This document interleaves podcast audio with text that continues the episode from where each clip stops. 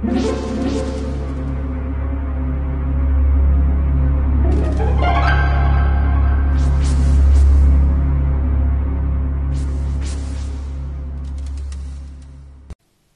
家好，我是小依依，欢迎收听一分钟破案。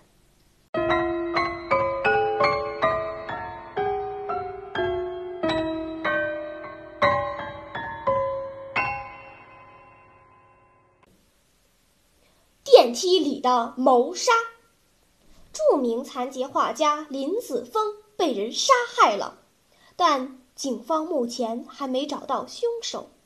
林子峰的住宅是一幢五层高的独立洋房。为了方便，林子峰在洋房里安置了直上五楼的电梯，并请了一个助手帮助他处理一些事务，并随时照顾他。现在，这个助手已经是头号嫌疑人，但还没有任何证据。证明他是杀害林子峰的凶手。警方传讯了当时在场的林子峰的同学兼老朋友何坤和慈善机构的李先生。死者被杀的当天，他们都去找过死者，是为了一个慈善活动。据何坤回忆说，电梯在四楼停了一下，就直接下来了。电梯的自动门一开，我们看到林老先生一动不动地坐在狭窄的电梯内，他的后颈被一把锐利的短剑刺穿了，在短剑的剑柄上系着一条粗橡胶绳子。你们当时没追问那个助手，还有什么方法能接近电梯里的被害人吗？当然有。助手说：“还有一个紧急时用的回旋梯。”何坤答道：“我赶紧跑到了四楼，一个人影都没看到。”就在这时候，李先生和助手两人也气喘吁吁地从回旋梯上下来。在现场，四楼的窗子都安了铁窗，凶手根本无法从窗户逃走。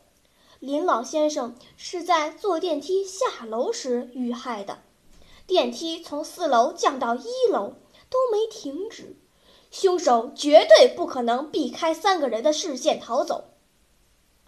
这时，何坤突然想到什么了，他接着说：“坐电梯时，我好像看到电梯的顶板上有换气孔。”哦。原来是这样，警察似乎找到了答案。聪明的听众，你知道助手做了什么手脚吗？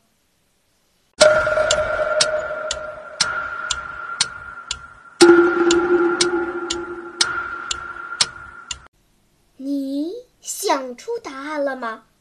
现在是拨开云雾探寻真相的时刻。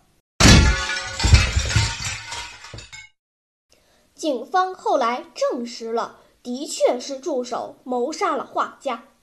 原来他是这样做的：在短剑的柄上连接一条橡胶绳子，然后把橡胶绳子拉到电梯的换气孔。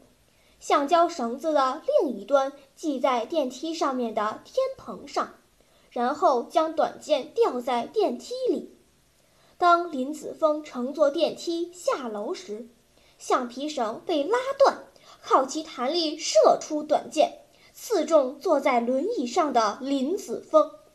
在狭窄的专用电梯内，坐轮椅的人经常都是坐在一个位置。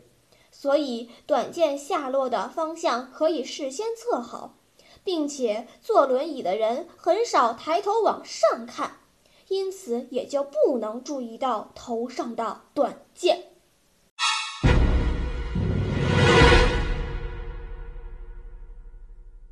好了，今天的推理结束了，小朋友们，你喜欢听悬疑推理故事吗？